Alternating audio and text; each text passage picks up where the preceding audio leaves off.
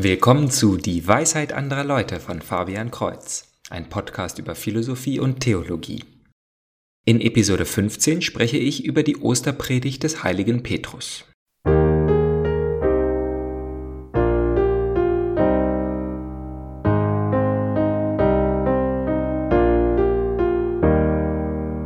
Auch diese Episode ist eine direkte Übersetzung einer Predigt von Bischof Robert Barron. Da diese Übersetzung direkt ist, werde ich auch dann in der ersten Person sprechen, wenn er dies tut. Wenn Sie, geehrter Zuhörer, ein spezielles Thema wünschen, dann schreiben Sie dies an dwal.fabian-kreuz.de. Kreuz mit TZ. Der Friede sei mit euch. Freunde, das ist der Gruß des auferstandenen Christus. Er bot seinen Jüngern Frieden an. Es ist also ein passender Gruß heute an diesem großartigen Ostersonntag. Während ich diese Predigt vorbereitete, schaute ich mir unsere erste Lesung an. Ich hatte noch nie darüber gepredigt. Aber mir wurde klar, dass dies die große Osterpredigt ist. Was wir in der ersten Lesung in der Apostelgeschichte finden, ist die Rede des heiligen Petrus am Pfingstmorgen. Er war mit dem Heiligen Geist erfüllt, sein Verstand und sein Herz brannten. Und er steht auf in Jerusalem, als sich dort alle Pilger zum Fest versammeln, und er gibt die erste große christliche Predigt. Er fasst zusammen, was es bedeutet, an Jesus Christus zu glauben, der von den Toten auferstanden ist. Also dachte ich, warum verschwende ich meine Zeit, um meine eigene Predigt zu schreiben? Ich will hier nur kommentieren, was der heilige Petrus sagt. Versuchen Sie bitte sich vorzustellen, Sie wären an diesem Pfingstmorgen dort anwesend. Es ist ein Fest in Jerusalem. Und Sie sehen zufällig, dass diese merkwürdige Gestalt aufsteht und beginnt mit provinziellem Akzent zu sprechen. Er, kommt aus Galiläa. Klammern Sie aus, dass er der heilige Petrus ist. Klammern Sie aus, dass er über Jesus Christus spricht. Denken Sie nur, hier ist dieser Mann, der mir etwas sagen will. Ich möchte, dass Sie sehen, wie erstaunlich es ist, wie frappierend, wie seltsam diese Nachricht ist. Dies ist das Kerygma, die grundlegende Verkündigung des christlichen Glaubens. Tun Sie so, als würden Sie sie zum ersten Mal hören. Hören Sie jetzt die Worte des heiligen Petrus. Ihr wisst, was in ganz Judäa geschehen ist, angefangen von Galiläa nach der Taufe, die Johannes predigte, wie Gott Jesus von Nazareth gesalbt hat mit heiligem Geist und Kraft. Er spricht nicht über neue Ideen, er spricht nicht von einer Philosophie, er spricht nicht über neue religiöse Grundsätze, er spricht von einem ganz spezifischen Mann. Der Name? Ein häufiger Name für die Zeit, Jehoshua, Jesus. Er kam aus Nazareth, keine große oder wichtige Stadt, etwas abseits in der Walachei. Er erwähnt auch Galiläa, einen Teil des Landes. Viele Leute dort kannten es. Er erwähnt auch Judäa.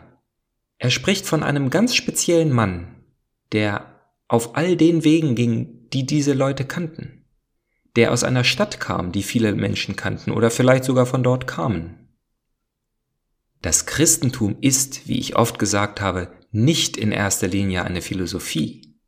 Es ist nicht in erster Linie ein religiöser Weg, nicht in erster Linie eine Reihe von Überzeugungen. Beim Christentum geht es um die Beziehung zu einer Person, zu diesem speziellen Jesus. Das ist es, worüber Petrus spricht. Was sagt er über ihn? Wie Gott ihn mit dem Heiligen Geist und mit Kraft gesalbt hat. Dort haben wir seinen Titel, Jesus Christus. Christos bedeutet auf Griechisch der Gesalbte, das sagt Petrus. Dieser Mann aus Nazareth, der durch diese Gegend ging, die wir alle kennen, dieser Jesus wurde gesalbt. Im Alten Testament wurden Priester, Propheten und Könige gesalbt, das heißt diejenigen, die die besonderen Träger der Gegenwart Gottes waren. Jesus wurde gesalbt, genau wie sie, er ist ein Christus, ein Christos. Und wie wurde er gesalbt? Er ist mit dem Heiligen Geist und der Kraft gesalbt. Er ist nicht nur ein Vertreter Gottes.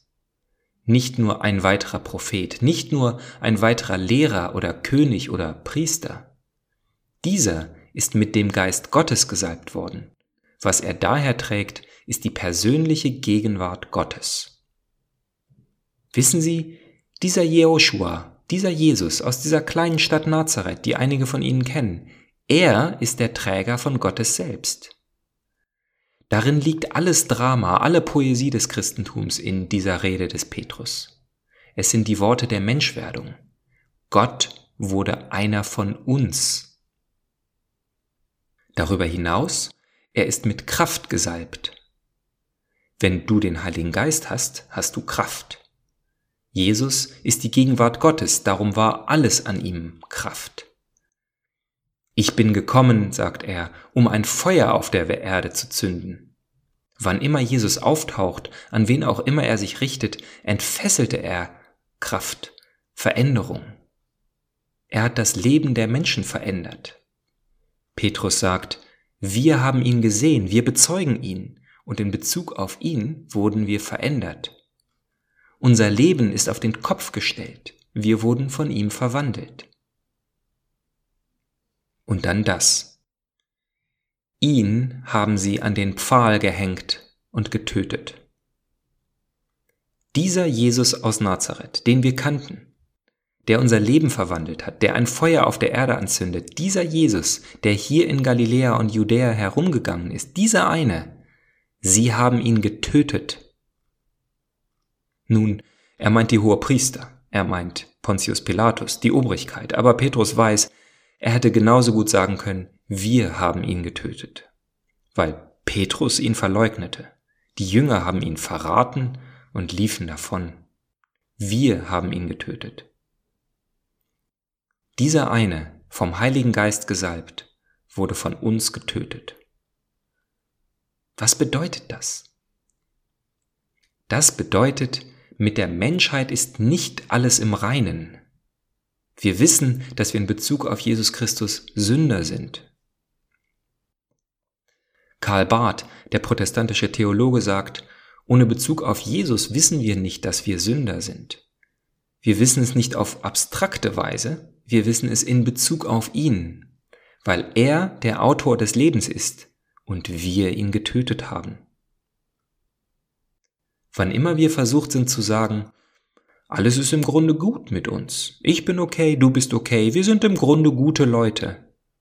Dann hören wir die Rede des Petrus. Wir haben ihn getötet und an einen Pfahl gehängt. Natürlich ist es eine Umschreibung für die Kreuzigung. Den Leuten damals war diese Tötungsmethode gut bekannt. Sie haben gesehen, wie Menschen gekreuzigt wurden. Sie wussten, was das bedeutet. Und das haben wir dem Autor des Lebens angetan. Aber hier ist der Mittelpunkt, hier ist der Angelpunkt der Predigt. Diesen Mann hat Gott am dritten Tag auferweckt. Diesen Mann, ja, ich spreche noch immer von ihm, Jehoshua aus Nazareth, dem, der über diesen Boden ging in, in Judäa und Galiläa, diesem besonderen Mann, dem, der uns in Brand gesteckt hat und den wir getötet haben, Gott erweckte ihn von den Toten. Dies ist der Punkt, an dem das Christentum steht oder fällt. Dies ist der entscheidende Anspruch. Wenn Sie es glauben, sind Sie ein Christ. Wenn nicht, dann sind Sie es nicht. Stellen Sie sich wieder vor, Sie wären an diesem Pfingstmorgen da. Sie hören diese seltsame, fesselnde Rede und Sie hören diese Behauptung. Gott hat ihn von den Toten auferweckt. Glauben Sie es oder nicht? Das macht den Unterschied.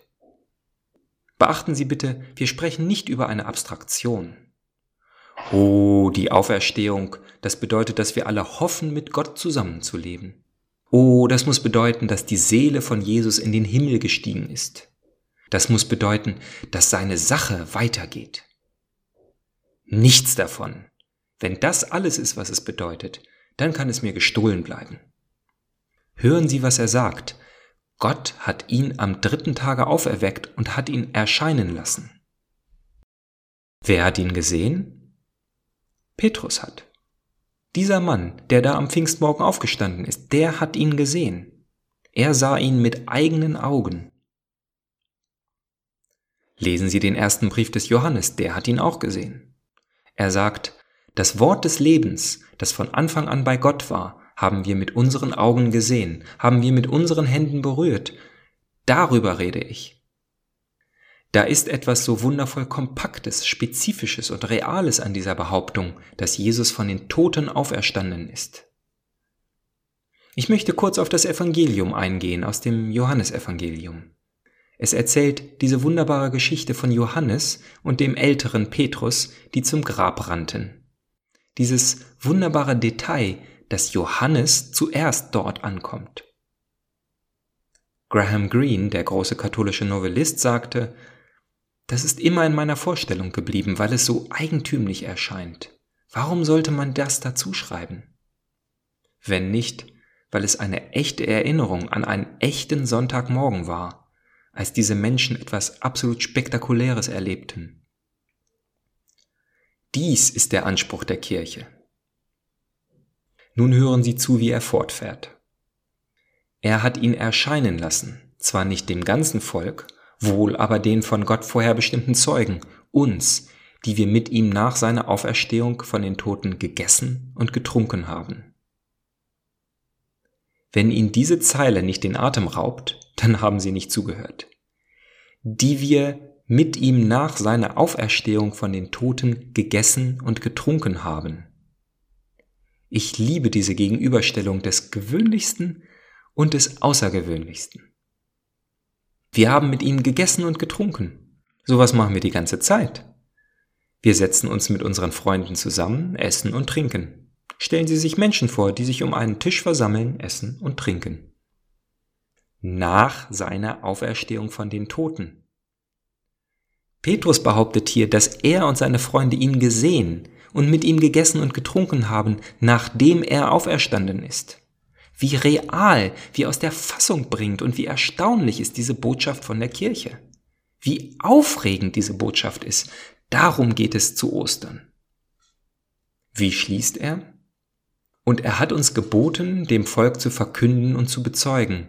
Dieser ist der von Gott eingesetzte Richter der Lebenden und der Toten. Hören Sie jetzt zu. Wenn Sie Petrus zugehört haben, seine Rede mitreißend fanden, interessant und faszinierend. Wenn sie zu diesem entscheidenden Anspruch kommen, dass Gott diesen Mann von den Toten auferweckt hat, dass er von seinen Freunden gesehen wurde, dass sie mit ihm gegessen und getrunken haben, nachdem er auferstanden war, wenn dies wahr ist, dann ist Jesus alles. Nicht nur einer von vielen, nicht nur ein faszinierender Lehrer. Wenn das, was dieser Mann sagt, wahr ist, muss ich mein ganzes Leben Jesus geben. Hören Sie, wie Petrus es ausdrückt, der von Gott eingesetzte Richter der Lebenden und der Toten. Das heißt, der Maßstab, das heißt das Kriterium, an dem mein Leben gemessen wird. Ich muss ihm alles geben, wenn das, was Petrus behauptet, wahr ist. Und dies ist es, wozu wir heute am Ostersonntagmorgen aufgefordert werden. Wir werden aufgefordert, eine Entscheidung zu treffen. Hat er recht oder ist er verrückt? Denn wenn er recht hat, dann muss ich mein Leben radikal ändern und werde in jeder Hinsicht ein Jünger dieses Jesus. Das Einzige, was ich nicht sein kann, ist dieser Botschaft gegenüber gleichgültig. Entweder ist es verrückte Fantasie oder es ist das wichtigste Wort, das je gesprochen wurde. Das ist die Einladung, das ist die Entscheidung, die wir an diesem Ostersonntagmorgen treffen müssen. Gott segne euch. Soweit die Predigt von Pastor Barron. Ein Link zu dieser Episode in seinem Podcast ist wie immer in der Beschreibung. Also bis zum nächsten Mal. Gottes Segen.